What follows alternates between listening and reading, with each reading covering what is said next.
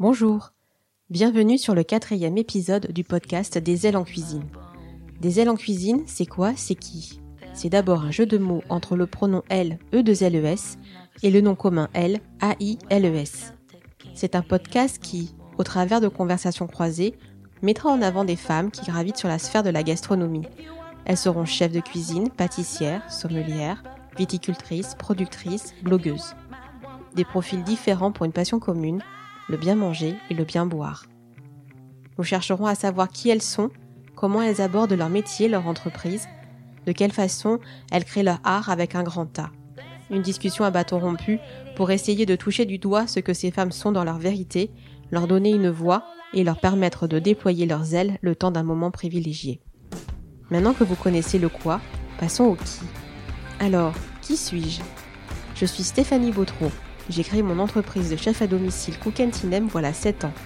Aujourd'hui, en parallèle de mon art principal qui est la cuisine, je deviens podcasteuse. Après cette pause introspective due au second confinement, j'ai l'immense plaisir de recevoir l'un des deux créateurs de l'entreprise Fumette, Bénédicte Baggio. Productrice, artisan, et ce, même si elle se définit avant tout comme chef d'entreprise, Bénédicte est ce que nous pourrions appeler une fille de la mer.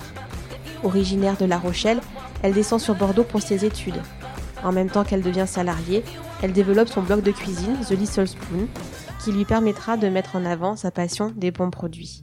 Chemin faisant, l'envie de devenir entrepreneur se fait sentir, et c'est au détour d'une opportunité qu'elle s'associe avec Julien pour créer l'entreprise Fumette, spécialisée dans la confection et la vente de poissons fumés au Cap Ferré. Durant cet entretien, nous parlerons bonne bouffe, dans tout ce que ce mot comporte de gourmandise dans les paroles de Bénédicte. Nous parlerons visibilité et communication digitale. Nous aborderons aussi la question de l'entreprise et de comment Bénédicte appréhende l'entrepreneuriat au travers de Fumette. Que ce soit sur des thèmes comme la RD, le sourcing et le respect du produit, la rentabilité, la création d'une gamme. Je vous invite à découvrir le parcours de Bénédicte avec profil d'Ariane Lou. Un épisode où le poisson trouve sa juste place alors que nous préparons Noël. Un parfait équilibre entre les marrons et le chapeau. Il est temps pour moi de vous laisser et je vous souhaite une belle écoute. Bonjour Bénédicte. Bonjour Stéphanie. Merci de me recevoir euh, chez toi, chez vous, euh, chez Fumette. Ben, bienvenue. Écoute, il fait un petit peu froid, mais on est... je suis très heureuse de t'accueillir aujourd'hui. Oui, on est dans ton bureau. Exactement. Voilà, c'est une journée un peu particulière parce qu'il n'y a pas trop de production non, apparemment. effectivement. Voilà. Aujourd'hui, on ne produit pas, donc euh, on, doit se faire un gros ménage du labo, mais euh, on doit aussi préparer quelques commandes, mais on est un peu plus cool euh, que, que d'habitude, on va dire. On n'a pas des kilos et des kilos de poissons qui nous attendent à, à transformer, donc voilà, on est un peu plus détendu aujourd'hui avant Noël, je pense que c'est une bonne période aussi pour se poser. C'est ça, c'est un peu le calme avant la tempête. On va dire, on s'attend euh, à un gros jus, ça va être notre premier Noël. Euh, la pression commence un petit peu à monter, mais euh, voilà, on, est assez confiant et puis de toute façon, on va faire ce qu'on peut. C'est notre première année voilà, on sait qu'on est attendu un petit peu euh, à ce moment-là, euh, parce que le, poisson fumé, c'est quand même euh, assez important à Noël. bon, même si nous, on a quand même envie aussi de, de, faire en sorte qu'on consomme du poisson toute l'année, c'est quand même un, moment un peu phare, cette période qui nous attend. Donc, on est prêt à affronter la vague. Bon ben super, tu vas nous raconter un peu plus euh, précisément tout à l'heure comment euh, vous êtes arrivé à, à l'aventure euh, Fumette. Moi, en tout cas, je suis très contente parce que ben voilà, Fumette, tu es voilà, mon premier producteur, ma productrice. Je ne sais pas comment tu te définis, justement, je me posais la question tout à l'heure en venant à l'atelier. Comment est-ce que tu te définis exactement par rapport à Fumette? C'est une bonne question. ça dépend qui j'ai en face de moi, en fait. C'est-à-dire? Non, j'ai envie de me définir comme entrepreneur avant tout et également productrice, artisan. Euh, alors, euh, ce qui est assez rigolo, c'est que par exemple, ma fille de, de 6 ans, euh, il y a la maman d'une de ses copines qui lui a demandé ce que je faisais comme travail et elle m'a dit elle lui a dit elle cuit des sardines. Ah J'ai super trouvé ça très mignon, mais donc la maman était un peu interpellée. Elle m'a dit mais alors, tu fais quoi comme métier en fait Parce que je comprends pas C'est vraiment. bizarre. Voilà. Donc je cuis pas des sardines, je, je- je suis euh, artisan, voilà, productrice euh, de poissons fumés. Euh, mais effectivement, entrepreneur, cette notion est assez importante pour moi parce que euh, y a, y a- même si le poisson fumé est au cœur de notre, euh, de notre travail, de notre activité, il y a tout ce qu'il y a autour et, et c'est un peu ce que j'avais moi au début comme euh, créer une entreprise, euh, c'est c'est tout ce qu'il y a avec, c'est porter un projet, monter une marque, euh, défendre des valeurs. euh, c'est pas simplement produire euh, du poisson, même si effectivement c'est la base quand même. Mais euh, j'aime bien considérer ça comme, euh, comme un projet global. Donc euh, je suis entrepreneur, artisan, productrice. D'autant plus que c'est ton premier projet entrepreneurial. Exactement, ouais. Ouais, ouais, j'avais fait quelques, on va dire, des, des balbutiements d'entreprise avec, avec mon blog, puisque c'était quand même, voilà, c'était quand même une, une forme de euh, d'auto-entreprise en fait, mais euh, même si c'était pas du tout mon activité principale, ça flirtait entre le loisir et, euh, et aussi une activité professionnelle quelque part, enfin qui s'est professionnalisée en tout cas au fil des années. Mais ouais, c'est mon vrai, premier vrai projet d'entreprise. ouais. Bon ben, welcome, j'ai envie de te Merci. dire. Euh, euh, pour débuter, j'aimerais bien que tu te présentes un petit peu. Mhm. Voilà, donc effectivement, on a compris que tu étais euh, entrepreneur. Ouais. Mais avant ça, qui es-tu, Bénédicte? Alors, je suis euh, donc je suis Bénédicte Baggio, catalan. Catalan, c'est mon nom de jeune fille. Euh, j'ai 35 ans. Je suis euh, originaire de La Rochelle. J'ai grandi à La Rochelle, donc euh, toute ma famille est, est encore là-bas. Mes parents se sont installés à l'île de Ré là, pour, leur- pour leur retraite. Mais, donc j'ai passé voilà, jusqu'à après mon bac. j'ai vécu à La Rochelle. Je suis venue m'installer à Bordeaux donc, en 2002. J'ai fait des études d'abord de droit. Je me cherchais un petit peu. j'avais envie d'être journaliste. En fait, j'avais cette idée en tête. Et puis, euh, je sais pas pourquoi j'ai fait droit parce que justement, je savais pas quoi faire d'autre. C'était pas très très défini encore. Euh, j'ai passé euh, trois ans à la fac de droit. J'ai eu mon, mon DUG. Et ensuite, euh, j'ai fait l'EFAP, c'est une école de, de communication, euh, voilà, une co- communication information, à Bordeaux toujours. Donc j'ai été diplômée en 2008 et ensuite j'ai commencé toute, euh, une carrière d'attaché de presse en fait euh, à l'office de tourisme de Bordeaux d'abord. C'est des remplacements de, un remplacement de congé maternité. Et puis ensuite euh, j'ai basculé au CIVB, Conseil interprofessionnel du vin de Bordeaux, toujours comme attaché de presse. Et ensuite, j'ai enchaîné différents postes dans, dans la communication. Donc, je suis partie de vraiment des relations presse pures euh, jusqu'à arriver au marketing digital au fil de, mes postes. Euh, parce qu'en fait, euh, à cette époque-là, alors c'était pas si vieux, hein, mais, mais tout ce qui était digital, c'était vraiment. c'était les balbutiements aussi, il n'y avait pas vraiment de formation. Et donc, tout naturellement, je me suis orientée vers ce domaine-là de la communication et du marketing. Euh, et ça a été boosté par euh, la création de mon blog de cuisine, puisque c'était à ce moment-là, c'était donc en 2008. Euh, et aux yeux finalement de mes recruteurs, j'avais une légitimité à travailler dans le digital parce que justement j'avais développé mon blog, etc. Et que à ce moment-là, les, entreprises cherchaient des profils de ce type-là pour eux-mêmes développer leur présence, soit sur les réseaux sociaux, soit sur, voilà, sur un site web, euh, etc. Parce que tu avais déjà de la visibilité avec ton blog quand tu as... Assez vite, ouais. Euh, en 2000, euh, donc je l'ai créé en 2008, My Little Spoon. Euh, et je pense qu'assez rapidement, euh, il n'y en avait pas beaucoup à cette époque-là, c'était un peu le début. T'as commencé euh, un petit peu, oui, depuis ouais, 2005 voilà, à peu près. ça. Moi, j'ai les, j'ai les souvenirs effectivement Ouais. 2005-2006 de, Ouais. de commencer à, à lire euh, ce genre de, de, de médias en fait. Hein. complètement. Donc, euh, oui, donc effectivement 2008, ouais, c'est les débuts. hein. Ouais, c'était encore les débuts. Et puis, euh, donc, euh, voilà, j'ai continué à travailler dans le digital. Euh, C'était mon activité principale pendant, pendant 10 ans, du coup, jusqu'à jusqu'à l'année dernière. Et pourquoi My Little Spoon? Alors, comment tu es arrivée à ce blog de cuisine pour le coup? Alors, mon rapport avec, avec la gastronomie, avec la bouffe, il est bon, ça a toujours été hyper présent dans ma vie. déjà, à la base, j'adore manger. Voilà, je suis hyper gourmande. Puis j'ai une famille euh, qui, pour qui euh, euh, se réunir autour de, bons produits, etc., c'est assez essentiel. j'habite donc j'ai habité à, côté de la mer, à La Rochelle, donc mon papa pêchait. nous, pendant les vacances, on les passait à l'île Dieu, à l'île d'Oléron, à l'île de Ré, et on avait un rapport, voilà, avec bah, avec la mer déjà, avec la pêche, avec, la bouffe, avec les marchés, avec voilà. La bonne bouffe. J'ai toujours été un peu bercée par ça. et après, c'est venu, ça s'est affiné quand je me suis retrouvée toute seule à Bordeaux, donc face à ma petite cuisine d'étudiante. et j'ai beaucoup nourri ça avec ma cousine Scarlett, qui est une des fondatrices de la marque Marlette. D'accord. font des. Voilà. Ok. Euh, Scarlett, euh, on a exactement le même âge, euh, on est très très proches encore aujourd'hui. Je suis la marraine de son fils et la marraine de, de ma fille.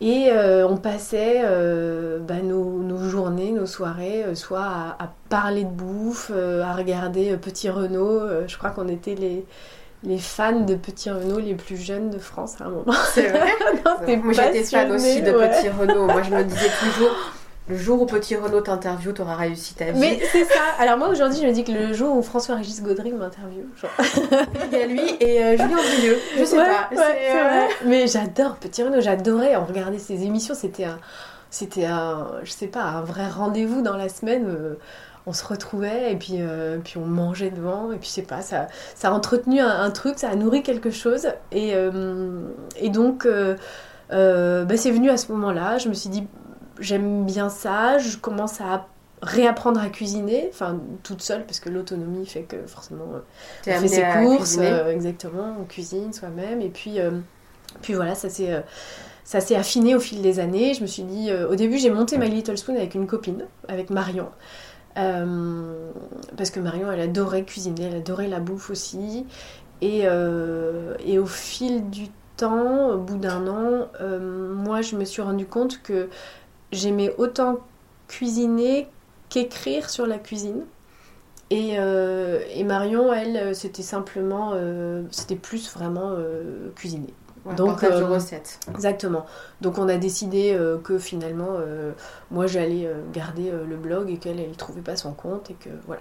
Donc j'ai été aux commandes de My Little Spoon et là, je me suis dit que c'était un outil que j'allais que j'allais utiliser pour, euh, pour parler des bons produits, des bonnes recettes, pour dire aux gens que finalement c'était pas si compliqué de faire des bonnes choses avec peu de choses, que moi j'étais pas euh, du tout cuisinier à la base, donc euh, j'avais aucune formation de cuisine, j'ai juste l'amour des beaux produits et que voilà j'avais envie de raconter ça.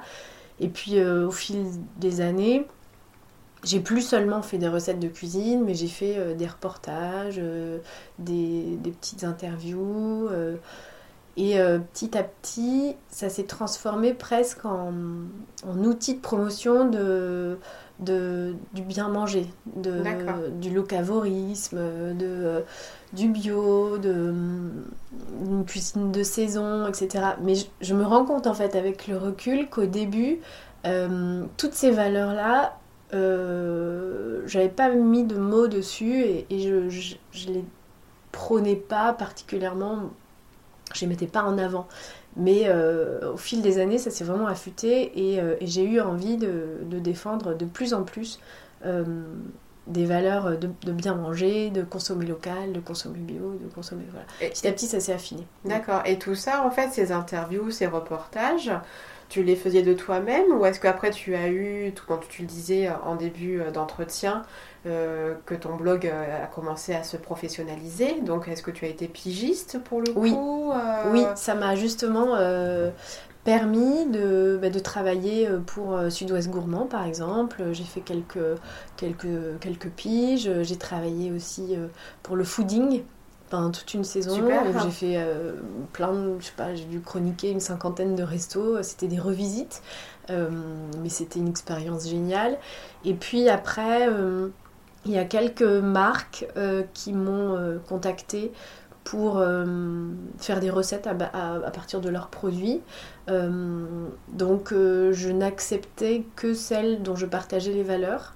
là, tu vois, très récemment d'ailleurs, enfin jusqu'à l'année dernière, je travaillais avec la maison Arostegui à Biarritz, une super épicerie, euh, super épicerie fine, et, euh, je, leur faisais des, recettes pour, euh, pour mettre en valeur leurs produits, et je faisais des photos, et ils les utilisaient sur, sur leur réseau. Donc ça, c'était rémunéré. C'était vraiment la, création, de la création de contenu rémunéré exactement. Pour, une enseigne particulière. Ouais, tout à fait.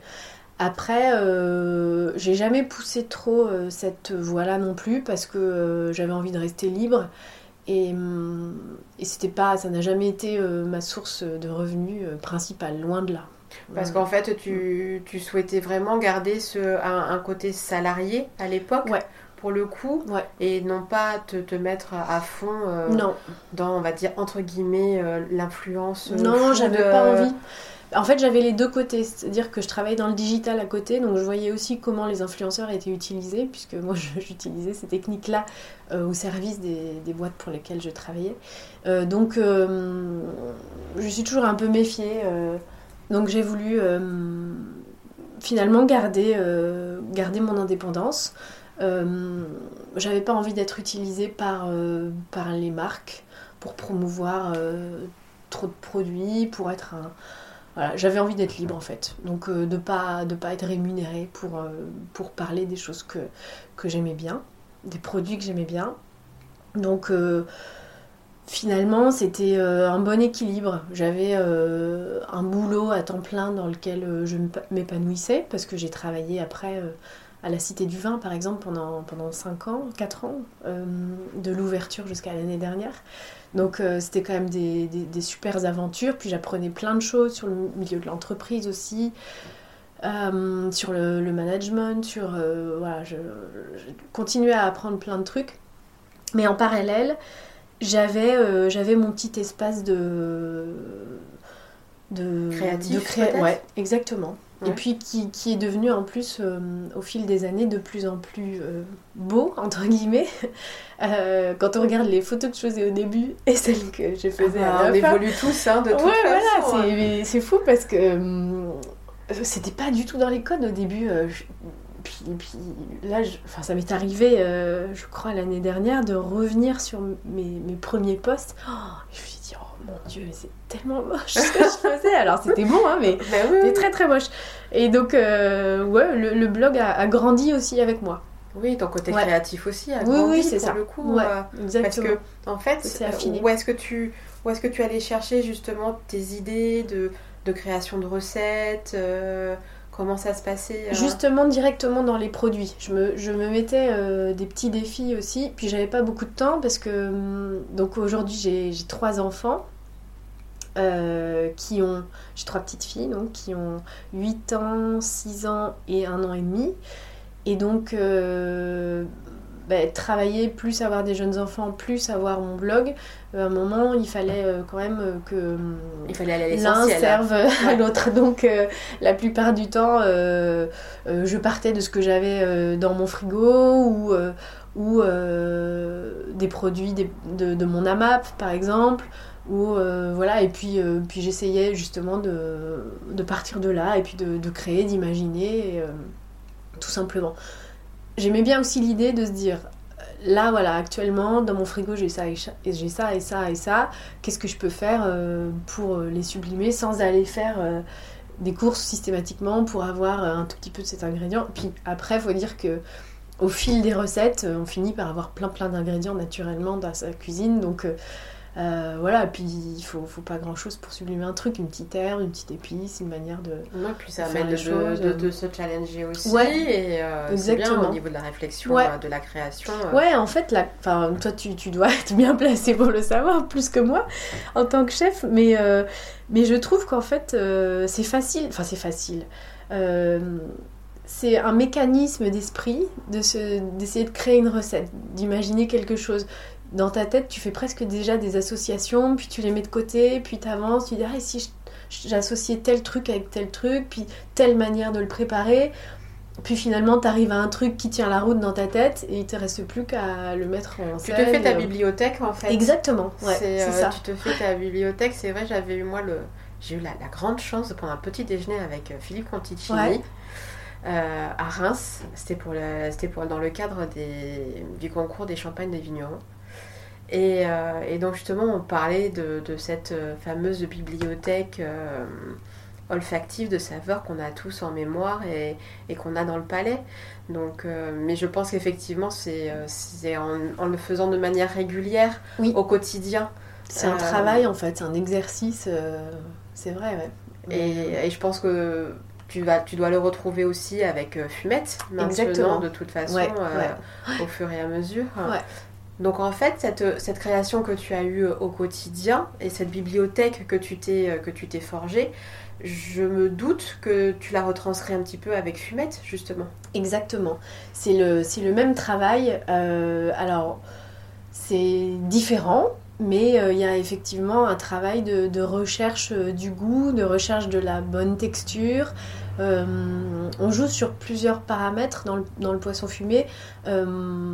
On joue donc sur, euh, le, goût du salé, euh, sur l'intensité donc, sur l'intensité aussi de la fumée. Et puis on joue aussi sur la texture du poisson. Moi, c'était vraiment euh, un de mes objectifs quand on a fait nos premiers tests, c'était d'arriver à un poisson qui soit ni trop salé, ni trop fumé, et qui surtout soit encore un peu humide, entre guillemets, qui soit pas trop sec. Euh, on flirte plus presque avec le poisson cru aromatisé qu'avec euh, le, le poisson fumé euh, le stéréotype qu'on a en tête. oui. voilà. Exactement. Donc on joue sur tous ces paramètres aussi ouais, pour, pour, pour aboutir à des, à des recettes qui, qui correspondent à, à nos critères et à ce qu'on a en tête, effectivement. Donc, donc bah, c'est une bonne transition. Ouais. euh, pour Fumette, je trouve. Euh, donc tu es encore à l'époque euh, à la Cité du Vin, donc c'était Ouais. quand ça? Alors, la genèse un peu de fumette, c'est que... Comment ça s'est passé en fait? En fait, moi, ça faisait plusieurs années donc, que je nourrissais l'envie d'entreprendre. Voilà. J'avais eu plusieurs projets, plus ou moins dans le web, euh, un moment une idée de resto, un moment, euh, voilà. Au fil des, hum, des années, on va dire depuis peut-être euh, 4-5 ans, euh, j'avais des projets qui venaient, j'avais une envie d'entreprendre. Et puis, ça s'est jamais concrétisé parce que, parce que c'était pas le moment, parce que c'était pas écrit à ce moment-là parce que c'était pas les bonnes personnes, que c'était pas le bon projet, mais je savais qu'à un moment, euh, je quitterais euh, le salariat et que je monterais une entreprise. J'avais déjà cette envie-là. Après, la deuxième évidence, c'était que ça allait être dans l'univers de la gastronomie. Parce que c'était tout naturel, parce que c'est ce qui m'anime. euh, Parce que tu parce baignes que- dedans depuis de Voilà, années. c'était hyper logique, je pouvais pas... Oui, c'était cohérent avec Ouais. ton parcours. Complètement. Donc ça, c'était le, le deuxième pilier. Euh, ensuite, j'ai un, attachement euh, vraiment particulier aux produits de la mer, à, l'océan et tout ça. Alors je disais tout à l'heure, euh, j'ai grandi à La Rochelle, les pieds dans l'eau. j'ai épousé un marin aussi, parce que Romain, il, a fait la solitaire du Figaro il, y a, deux ans. Il fait de, la course au large. Il a d'autres projets pour les années qui viennent. Donc euh, voilà, et puis j'ai eu l'occasion aussi, on n'en a pas parlé tout à l'heure, c'est vrai, euh, en 2011, j'ai écrit un livre de recettes. euh, oui, je voulais voilà. d'ailleurs t'en parler. Exactement. c'est vrai, c'est Ouais, vrai, c'est aux vrai. éditions Sud-Ouest qui s'appelle Cuisine de l'Atlantique. Et donc c'était euh, des recettes euh, de cuisine, mais pas que des recettes en fait. Donc j'ai fait ça avec une de mes copines, Bénédicte Sals, une autre Bénédicte, qui est aussi ma voisine, on est, euh, qui est photographe elle. Euh, et euh, on, a, on a imaginé en fait un itinéraire de La Rochelle jusqu'au Pays Basque. Sur toute la côte. Ouais, et, et on a ponctué en fait cet itinéraire de rencontres. Donc on a passé un moment euh, avec euh, une, euh, une poissonnière qui s'appelle la fille du pêcheur qui est à Ars-en-Ré. On, on l'avait accompagnée, elle a crié. On a passé toute une journée avec elle sur son banc. Donc euh, il y a un petit reportage sur elle. On avait euh, passé aussi une journée avec un ostréiculteur sur le bassin. on avait passé une journée bah, avec, avec Nicolas Brun aussi, sur le Yeti à l'époque. Donc, Nicolas qui a été touché donc, par une. Là, il y a eu un, un naufrage, bref, le week-end dernier. Euh, on avait aussi rencontré euh, quelqu'un dans le Pays Basque. Enfin bon, bref, euh, on avait essayé de s'immerger, pas que dans, le poisson, mais au moins dans ce milieu-là. et on en avait dégagé, je crois, une quarantaine de recettes. On a fait un petit livre qui était, qui était sympa. C'était pas de la grande cuisine, c'était voilà, mais c'était une petite aventure. Et donc voilà, tout ça pour revenir à mon attachement en fait vraiment particulier pour, pour les produits de la mer. Donc aussi, tout naturellement, je, m'orientais vers ça. En parallèle, je suis euh, une dingue de poissons fumés. J'adore ça. Chaque fois qu'on va dans un endroit où, on peut en acheter, euh, je, euh, je suis prête à dévaliser la boutique. Quoi. Et puis, j'avais imaginé un projet d'élevage d'anguilles parce que j'avais lu pas mal de trucs sur les anguilles à un moment. Euh, c'est une espèce menacée. Euh, l'anguille, elle va se reproduire euh, en mer des Sargasses. Et, et elle, sur, le retour, elle rencontre énormément maintenant de, de, dangers. donc, elle a du mal à se, à se régénérer. Et donc, je m'étais dit, eh ben, génial, je vais monter un élevage d'anguilles sur la Garonne, à côté de Darwin. Puis, en fait, je vais mettre mon mari là-dedans. Et puis, moi, je vais fumer les anguilles. Enfin, voilà, j'étais partie dans un petit délire comme ça. Mais finalement, j'aimais bien l'idée du fumoir à poisson, de tout ça. Donc j'avais cette idée-là en tête. J'en avais dans ta tête, d'accord. Exactement. Et ça, c'était en, en 2018. Et donc, euh, j'en avais parlé un peu autour de moi, des copines, en disant que j'avais ce projet-là de, de, fumoir à poisson en bord de Garonne. Et un jour, je revenais euh, du Havre, j'étais en voiture, justement, on avait fait, euh, avec mes deux filles, à, l'époque, on avait accompagné euh, mon mari au départ de la solitaire du Figaro. Donc je revenais du Havre, toute seule au volant avec mes filles, puis mon téléphone sonne. Et là, je vois Julien Marcotte.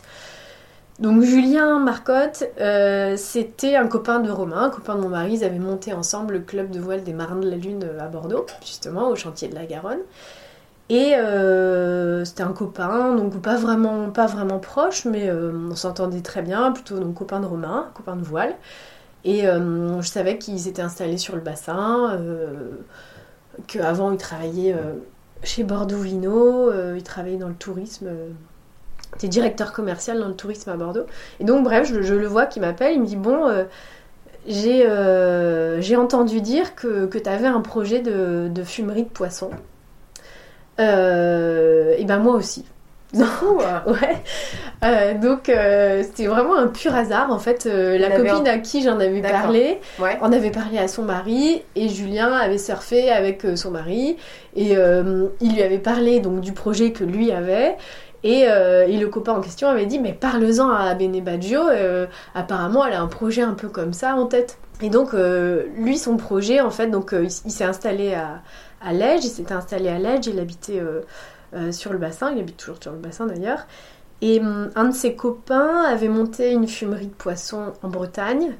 Et lui avait envie vraiment de créer un projet hum, justement, alors soit autour des huîtres, soit autour euh, du poisson, mais il a un réseau de, pêcheurs en fait en local qui est assez développé parce qu'il a fait voilà, tous ses potes euh, grandit dans, et lui aussi dans, cet univers-là, sur la presqu'île, etc.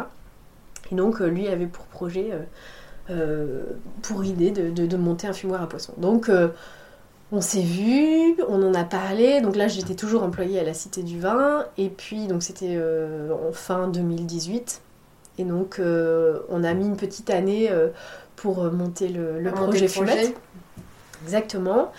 Et puis on, a concrétisé donc euh, l'aventure et puis Fumette est née euh, un an plus tard. Et donc elle est née quand l'entreprise? Alors on a créé l'entreprise officiellement en mai 2019. Moi j'étais enceinte à ce moment-là de ma troisième. Euh, j'ai accouché en juillet, fin juillet 2019. Donc j'étais en congé maternité, j'ai profité de mon congé maternité du troisième qui est assez long pour pouvoir euh, peaufiner un peu euh, les derniers détails. Et euh, mon congé maternité devait prendre fin en décembre et je suis jamais revenue à la cité. on a fait une rupture conventionnelle. donc ça s'est très bien passé. voilà. Et donc, on a commencé à produire en janvier, puisqu'on a récupéré les clés de notre local en, septembre. ouais. Mm. On a récupéré les clés du local en septembre 2019. On a fait des travaux jusqu'en décembre. Tout le mois de décembre, on a fait des tests. Et on a commencé nos premières prods officielles en janvier. Et pour le coup, donc c'était plus du tout en bord de Garonne, ça a été ici à Lège. Non, effectivement. Alors au début, euh, moi j'avais toujours cette idée en tête parce que bon, j'habitais Bordeaux. D'ailleurs, j'habite toujours Bordeaux, donc c'est moi qui fais les allers-retours. Mais en fait, on s'est vite rendu compte que c'était vraiment beaucoup plus évident de le faire ici. En termes de euh, sourcing notamment. Exactement. Le plus proche en fait de notre matière première qui est, qui est le poisson sauvage. Et, euh, et, puis ça avait du sens aussi de travailler euh, avec les pêcheurs du Cap Ferret que, que Julien connaissait bien. Euh, ça a été très évident en fait que c'était bien mieux ici. qu'en tout cas l'atelier de production avait vraiment sa place là. Et que plus tard, de toute façon, on a plein d'autres projets et il y aura peut-être d'autres trucs ailleurs, notamment à Bordeaux, etc. Et donc justement, donc vous êtes à Lège, euh, donc le sourcing est très important. Euh, c'est quoi votre cahier des charges exactement pour Fumette par rapport à ça, par rapport à vos fournisseurs? Alors, euh, on travaille en direct pêcheur. Donc, c'est-à-dire que contrairement en fait à, beaucoup d'autres artisans fumeurs qui travaillent avec des marailleurs qui vont aller acheter à la criée du poisson, nous on squeeze ces deux étapes-là on n'a pas de marieur et, et, on passe pas par la criée et on va directement voir les pêcheurs. Donc ça nous assure euh, bah, une traçabilité. Une qualité euh, aussi. Une qualité incroyable. Euh, parce qu'en fait, on a à peu près, je pense, aujourd'hui 90% de notre poisson sauvage qui vient en direct des pêcheurs. Et ça nous est arrivé, justement, à des moments où les pêcheurs euh, ne sortaient pas parce que parce qu'il n'y avait pas assez, euh, parce qu'il faisait moche, parce qu'il y a des tempêtes, etc. Et que nous on avait besoin de poissons. On a essayé d'acheter euh, à des via des marieurs et, et on s'est rendu compte que c'était pas du tout la même qualité en fait et qu'on avait été trop bien habitués depuis depuis le début. notre poisson, c'est vraiment c'est la base tellement agréable à travailler quand il est, euh, quand il est frais, quand il est, euh, on sait d'où il vient, il est, il, est beau, il est vif. Enfin, c'est, il y, a souvent des, des personnes qui nous demandent mais tu sens pas le poisson? Bah non, je sens pas le poisson parce qu'il est frais, donc. Euh, oui, il sort directement bah, C'est ça, donc, il a pas eu le temps de Il a pas du tout le temps. Alors, a contrario, on s'est même rendu compte euh, qu'il fallait, euh, qu'il était trop frais parfois notre poisson. C'est-à-dire C'est-à-dire qu'au tout début, euh, quand, quand, les pêcheurs nous amenaient le poisson, on le transformait assez rapidement. Et en fait, bah, il y a un truc qui s'appelle la rigor mortis, tu sais, c'est la rigidité cadavérique. C'est très, très sexy comme concept. Mais en gros, bah, quand, le, quand le poisson est mort il n'y a pas très longtemps, ses, ses, chairs sont, sont, sont toutes rigides, sont toutes raides. Donc finalement, si tu le transformes euh, trop vite, tu, tu, gardes un peu cette, euh, ce côté un peu euh, caoutchouc. Quoi. Ouais, voilà. t'as pas cette, cette, souplesse que tu pourras après retrouver Exactement. la, la, la tendreté, voilà, tout à fait. Donc on a fait quelques productions au début, en janvier, de, de Mulet Noir notamment. Et puis on trouvait qu'il hum, était un peu caoutchouc, et puis on s'est renseigné, on a parlé à droite à gauche. Et en fait, euh, voilà, on s'est rendu compte qu'il était trop frais. Et donc maintenant, on s'impose d'attendre 3 euh, jours, 2-3 jours en fait, pas plus, pour euh, avoir la bonne texture. en fait, vous le faites maturer. Exactement. C'est peut-être hein, exactement ça. C'est une phase de maturation. Ouais, tout à voilà, Donc sans partir euh, voilà, dans, des, dans des délais euh, énormes comme pour non, la viande. ça. Mais, c'est vraiment ça. le poisson a besoin de quelques jours de, maturation avant de, pouvoir être transformé et d'exhaler toutes les saveurs et, la bonne texture. tu vois, tu m'auras appris quelque chose. Merci. Bah, voilà. Bah, j'ai appris à mes dépens aussi, tu vois. C'est comme ça qu'on apprend euh, ni Julien ni moi, on, était, euh, on a été formés, donc euh, on, apprend, on apprend encore tous les jours. oui, parce que c'est ça en fait, c'est que tous les deux vous venez d'un milieu, même si tous les deux vous avez grandi à côté de l'eau, vous êtes des enfants de l'eau quelque part, mais je veux dire, jamais vous n'êtes pris parti à cet univers-là. Non, on n'a jamais travaillé là-dedans. Exactement, vous n'avez pas de formation de, de non plus de poissonnier, ni même de, de, pêcheur. Enfin, c'est effectivement non, vous aviez cette envie d'entreprendre donc du poisson. Mais, mais le reste, tout vierge en fait de, de tout de tout apprentissage et de, de, de, tout savoir. Ben, en fait, il n'existe pas de formation d'artisan fumeur en gros il existe des formations, mais c'est pas vraiment des formations officielles. Nous, on a fait euh, une formation en hygiène alimentaire qui est obligatoire et puis c'est euh, normal. Puis c'est logique, ça nous a appris vraiment les bases parce que quand même euh, transformer du poisson, c'est pas anodin non plus. On a on a tout un toutes des procédures effectivement sanitaires, etc. à respecter. Donc on a fait une formation dans ce sens-là. Mais après, euh, bah, on a lu beaucoup de choses, on a échangé aussi avec euh, pas mal d'artisans fumeurs ailleurs, en Bretagne notamment, euh, à Groix, l'île de Groix, les fumaisons de Groix, qui en a beaucoup échangé. Et puis, non, on a appris, on a appris sur, le, sur le tas. Après, pour transformer le poisson, il y a un petit apprenti un apprenti poissonnier qui est venu euh, nous montrer en fait tout simplement les gestes. Euh, parce qu'au début les filets qu'on faisait ils étaient moches. Et puis plus ça va, plus on fait des jolis filets. Puis quand on a 60, 60, 70 kilos de poisson euh, à transformer en une journée, bah, on a intérêt à faire le bien vite. Quoi. Mm.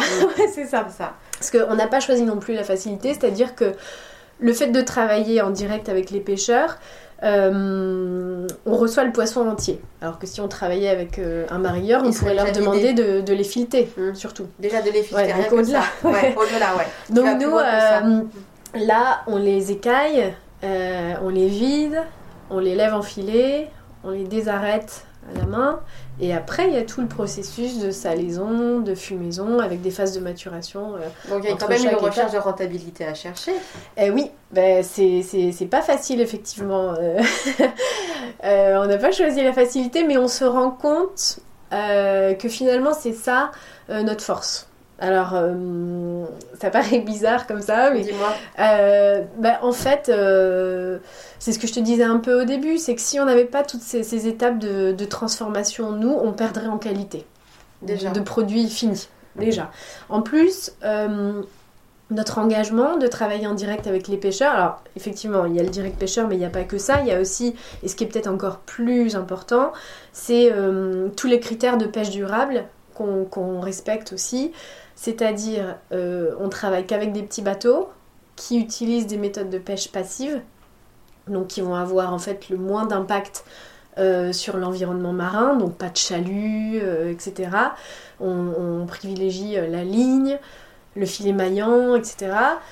donc des, petits bateaux et puis on sélectionne aussi nous des espèces de poissons qui sont abondantes et on évite les périodes de reproduction des espèces fragiles. Enfin voilà, il y a, quand même des charges qui un assez, process euh, cohérent et, responsable euh, derrière Fumette. Et euh, ah oui, mais c'est un peu la base aussi. Voilà, bon, bah, moi j'aurais pas pu envisager de, de, me jeter corps et âme dans un projet qui respecte pas des valeurs auxquelles je crois et qui, qui vont pas non plus dans ce sens-là.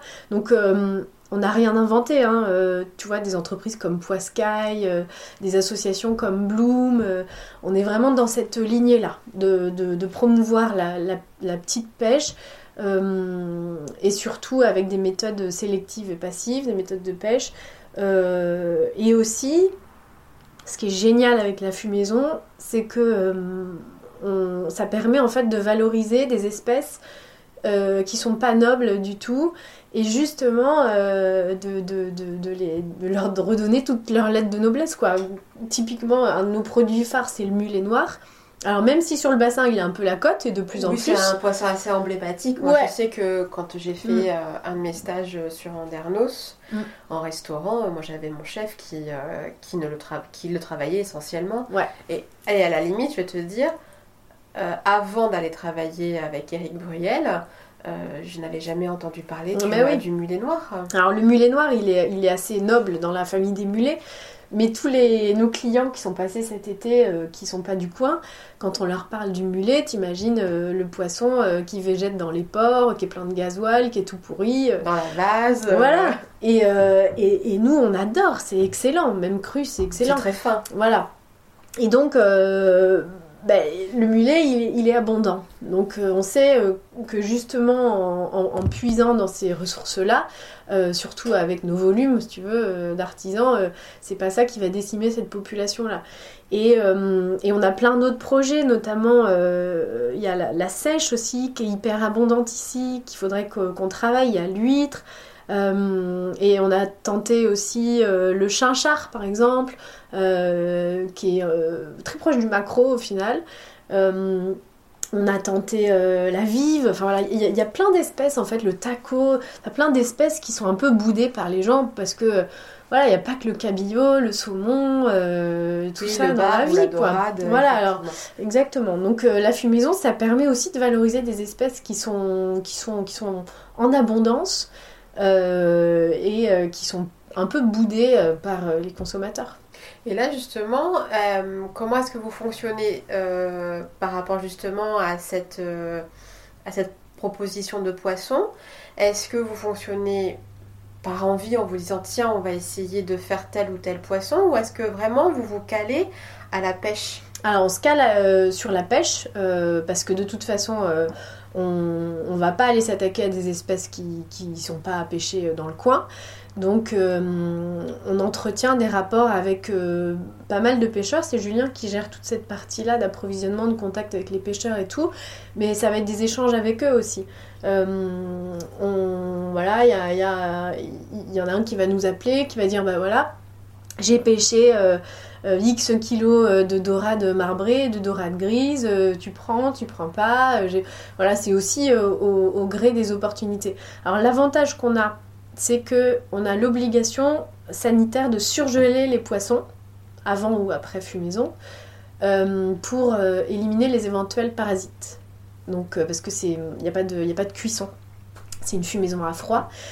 Donc ça nous permet quelque part de faire du stock et euh, de, faire, de se faire par exemple des grosses productions. On va se dire euh, le lundi euh, on fait une grosse prod de mulet noir, euh, le jeudi on fait une grosse prod de dorade et puis après on surgèle et on, et on pourra euh, après euh, échelonner les ventes en fonction de- des stocks qu'on a. Parce qu'après, vous les mettez sous vide, Ouais, c'est ça exactement. Et en termes de DLC euh, 21 tu- jours. 21 jours Ouais. Ouais, 3 semaines. ok. À partir Entre de- le de la moment où l'avez mis sous Ouais. la décongélation, la mise sous vide. Non, en fait, la plus, y, y il y a deux process, c'est assez compliqué. Soit on achète, euh, soit on reçoit le poisson, on l'écaille, on le vide, on le surgèle et on l'entrepose euh, au, congèle dans notre chambre froide négative. Et ensuite, on va le transformer intégralement. Donc on le décongèle, on va le, faire, euh, on va le lever en filet. On, le, sale, on le fume, on le met sous vide, et là on aura 21 jours pour le commercialiser. On on pourra pas euh, euh, dépasser ce timing-là. Et la deuxième manière de procéder, c'est que on reçoit une grosse quantité de poisson, on la transforme intégralement directement, donc on l'écaille, on la vide, etc. On la lève en filet, on la sale, on la fume, on met sous vide, et ensuite on surgèle. Et là, on décongèlera selon euh, les commandes, et à partir de la décongélation, il y aura 21 jours. Ce qui fait que pour le coup, parce que justement tu disais tout à l'heure, euh, je rebondis là-dessus, et ce qui est logique, que euh, vous respectez la saisonnalité Oui. entre guillemets du poisson, est-ce que par rapport à ce process-là, est-ce qu'il va vous arriver par exemple de dire à vos clients ah ben non désolé euh, c'est pas la période donc on a Ah plus bah ce oui. poisson là Typiquement le thon, tu vois, euh, cet été on a fait beaucoup de thon blanc qui était pêché euh, à la ligne par un pêcheur du Ferré, donc euh, c'est pas pêché dans le bassin, hein, le thon il rentre pas dans le bassin, c'est pêché à l'océan, enfin un peu plus loin.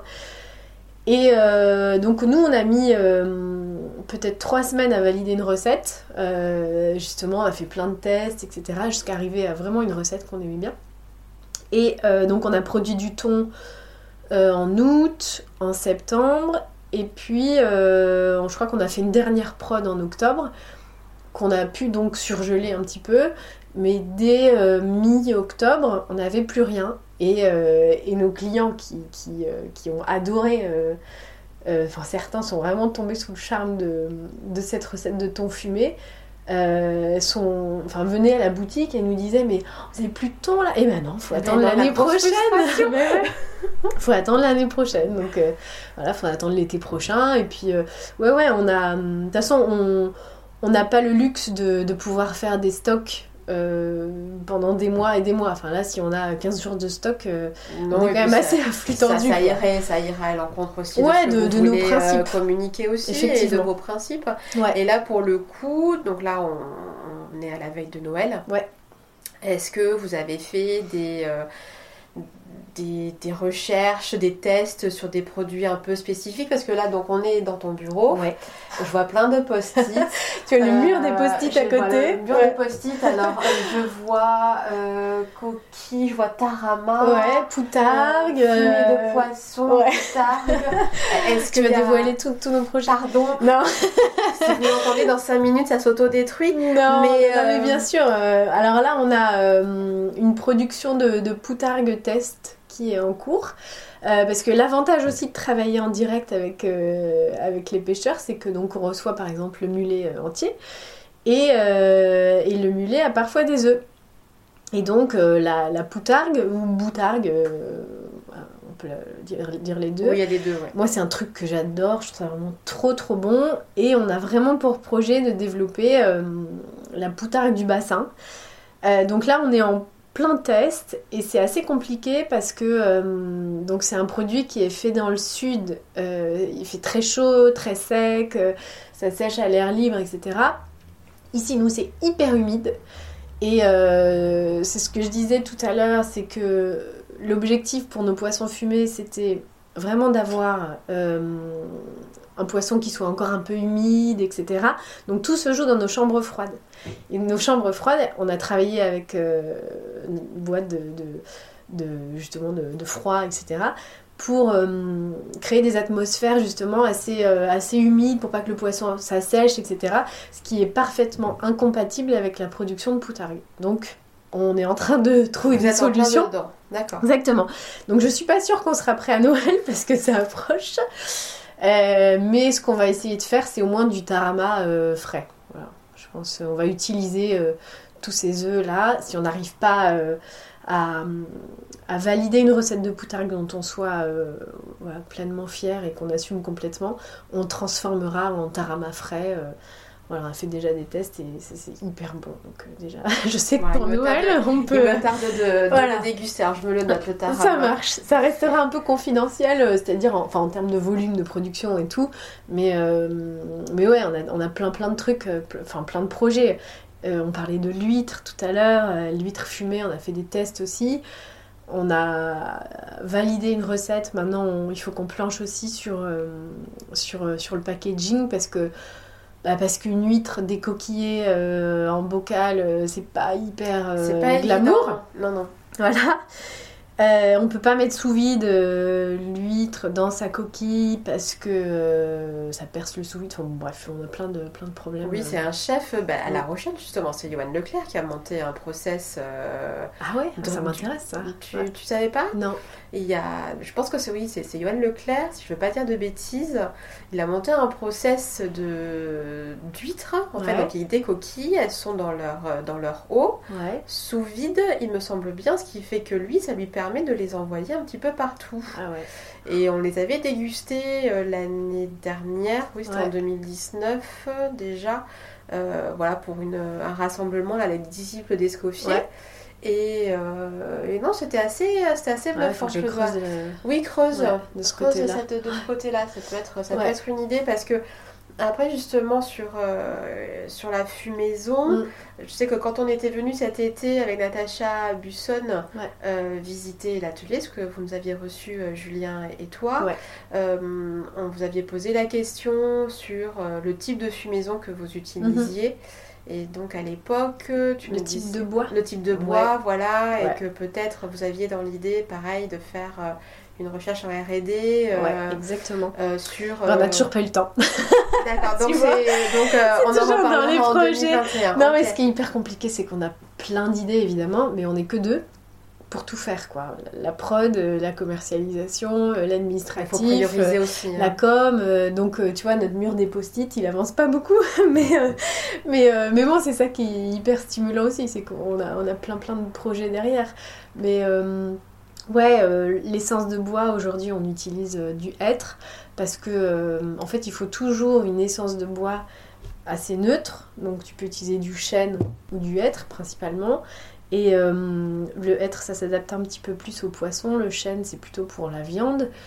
Et à partir de cette base euh, un peu neutre, tu peux euh, t'amuser à rajouter des essences de bois un peu plus aromatiques. Donc évidemment, on va, on rêve, on va bientôt tester voilà, des petits apports, je sais pas, de laurier, de genévrier, de sarment de vigne, même, même je sais pas, de la sauge un peu séchée mélangée à la sûre pour essayer de de parfumer un peu plus. En fait, ce qu'on s'est dit, c'est que on n'a même pas une année d'existence, donc il fallait la priorité, c'était se faire un cycle d'un an de poissons, d'espèces différentes en gros, euh, de les maîtriser, de réussir à les maîtriser euh, dans les mêmes conditions, un peu euh, standard, on va dire. Et une fois qu'on maîtrise tout ça, on va pouvoir partir explorer d'autres trucs. Mais là, on n'en est pas encore là. Après, je trouve que c'est déjà pas mal ce que vous avez fait en un an. Bah, euh, c'est oui, quand on se retourne un peu, euh, effectivement, c'est déjà pas mal. Sincèrement, vous n'avez pas à rougir parce qu'en plus, c'était une année très particulière, comme chacun sait. C'est ça. Euh, vous avez pu quand même continuer à distribuer un petit peu, à commercialiser, oui Complètement, ouais. C'est déjà, c'est déjà très bien. Bah, en fait, au début du premier confinement, on s'est, on s'est posé la question. On s'est dit, bon, le poisson fumé, c'est pas un produit de première nécessité qu'est-ce qu'on fait? Est-ce qu'on continue ou pas? En fait, euh, on, a été en échange, on a échangé avec des avec les pêcheurs avec lesquels on bosse, qui eux, pour le coup, à ce moment-là, se retrouvaient un peu euh, euh, dans l'embarras parce qu'ils avaient beaucoup de poissons sur les bras. Ils avaient la cave qui savait pas quoi Exactement, faire. Exactement, parce qu'il y avait un petit flottement à la criée, que les restos avaient fermé. Et bah, ils nous appelaient et ils nous disaient bah, J'ai X kilos de tel poisson t'en veux pas euh, Bon, et du coup, on s'est dit, bah allez, on continue. De toute façon, euh, voilà, moi j'étais confinée sur le bassin, euh, Julien il habite juste à côté. on a continué à produire et puis on s'est mis à faire des livraisons à domicile. au début à notre réseau, donc on faisait des livraisons à Bordeaux et sur le bassin. Puis petit à petit, ça a été le réseau de notre réseau. Et ça s'est un peu agrandi et on se retrouvait à faire des, tournées de... Et en fait, finalement, il y a plein de gens qui nous ont connus au moment du confinement. Euh, et, on a créé des, adeptes aussi parce que euh, bah, c'était quand même chouette de pouvoir manger des bons produits euh, quand, quand t'avais que ça à faire toute la journée. Et, donc, on a gardé un, fichier client en particulier assez fourni.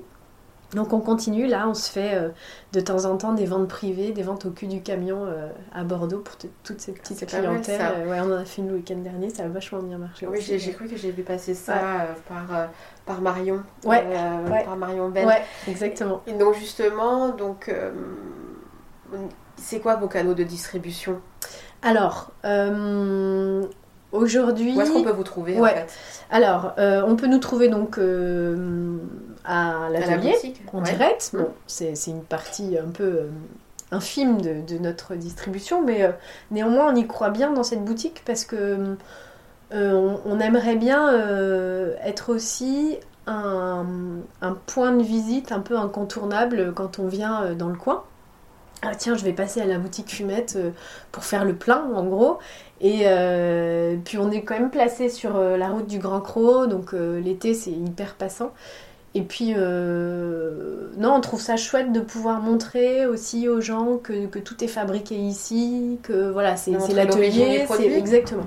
C'est un peu brut, quoi. Euh, là, tu vois, il fait très froid, par exemple. C'est un peu brut. Euh, l'été, il fait très chaud, mais bon, le labo est parfaitement isolé, mais la partie boutique, elle est un peu dans son jus, mais c'est assez important. Ensuite, Euh, on travaille, euh, on fait quelques marchés. Donc cet été, on a fait euh, le marché du Ferré, le marché d'Andernos. Là, on va faire le marché de Noël de Darwin, logiquement. les deux week-ends, on est en train de valider tout ça, mais c'est dans les tuyaux. on vend à des AMAP. On fait chacun trois AMAP. Moi, trois AMAP à Bordeaux et Julien, trois AMAP entre Lacano.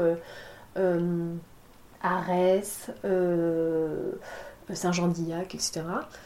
Euh, et après, on va en indirect. Donc, on a des, revendeurs euh, poissonniers, épiciers sur Bordeaux et sur le bassin. Voilà. Et donc, j'ai vu également, bah, ça c'était pareil, c'était avant le premier confinement, vous aviez commencé à démarcher des chefs. Oui.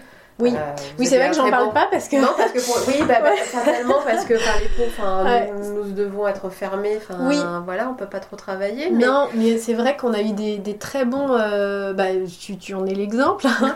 Euh, les chefs aiment bien nos produits aussi parce que euh, marié à d'autres. Enfin, c'est une nouvelle approche en fait. C'est un ingrédient de plus euh, qui vient nourrir votre créativité, j'imagine. Oui, c'est clair. Euh, voilà. Après, enfin, moi j'avais adoré par exemple. je crois que tu avais fait un tartare de maigre avec en plus dedans du maigre fumé. Oui. Je trouvais ça génial d'avoir les, deux. Voilà, mais tu vois, ce, ce, ce type d'approche-là, je trouve ça génial. Alors ouais, les restos, les chefs, c'est c'est euh, une voie de développement euh, top pour nous aussi. Euh, bon là, on n'a pas eu toute l'attitude pour développer ce canal-là, vu, le, vu le contexte, mais, mais ouais, je pense Et est-ce que ce serait une idée peut-être justement de travailler en binôme avec eux sur des envies particulières bah, carrément. Est-ce que c'est du développement de recettes, tu veux dire Du développement de recettes, ou... oui, voilà, même sur quand vous aurez pensé peut-être à utiliser d'autres bois, euh, justement, à faire des produits sur mesure euh, pour, euh, pour tel ou tel établissement. effectivement, ça serait génial. c'est de, pousser encore plus justement la, la, perfection, la recherche, et ouais, sans problème. Enfin, je sais qu'il y, en a, il y en a beaucoup qui font ça nous, euh, on peut. Hum, ce qui va nous manquer aujourd'hui, c'est le temps. Enfin, aujourd'hui, on pourrait pas le faire parce que parce qu'il faut qu'on produise euh, nous-mêmes et, euh, et, le temps, c'est très très très précieux. Mais dans les dans les mois, dans les années à venir, j'espère qu'on va pouvoir bah, peut-être embaucher quelqu'un qui nous aidera à la prod et on, pourra nous se dégager un petit peu plus de temps sur le développement, etc. Bon, bah, écoute, on arrive à la fin de cet entretien. Euh, c'était très riche. ouais, j'espère que. Non, non, super. Et qu'est-ce qu'on peut te souhaiter euh, Qu'est-ce qu'on peut vous souhaiter pour Fumette euh, pour, pour la prochaine année? Bah de, de, de rien lâcher, de, de rester ambassadeur de, de, nos valeurs, d'une pêche durable, d'essayer de, de, porter haut et loin nos, nos produits. voilà. C'était un joli souhait. Ah. Et la dernière question, euh, c'est pas une question piège. Euh, toi qui nous disais au tout début de l'entretien voilà, que, que tu aimais bien, c'était d'ouvrir ton frigo et de, de savoir euh, un petit peu comment tu allais euh, sublimer tout ça. Je veux savoir qu'est-ce qu'on allait manger chez toi ce soir. Écoute, logiquement, je fais des courses pour ma smala le mercredi. Donc, c'est-à-dire qu'on est mardi soir, il n'y a rien dans mon frigo. Donc je pense que je vais prendre euh, du poisson fumé dans, dans ma chambre froide et qu'on va faire euh, un repas comme ça. Je sais que j'ai de quoi faire des falafels aussi, donc on va peut-être se faire euh, poisson fumé falafel. Voilà. Écoute, on va terminer sur, sur ce joli menu, j'ai envie de dire. Je te souhaite un joyeux Noël. Merci. En tous les cas, plein de bonnes choses et on se tient au courant alors. Ça marche. À bientôt. Merci. Au revoir. Nous voici arrivés à la fin de cette conversation avec Bénédicte. Merci à elle de m'avoir reçu et de nous avoir fait part de sa vision de l'entreprise, de l'artisanat au service du bien manger. Je suis sûre qu'après ce moment passé ensemble, vous allez filer acheter du mulet noir fumé. Je vous y encourage en tous les cas, c'est un succès garanti.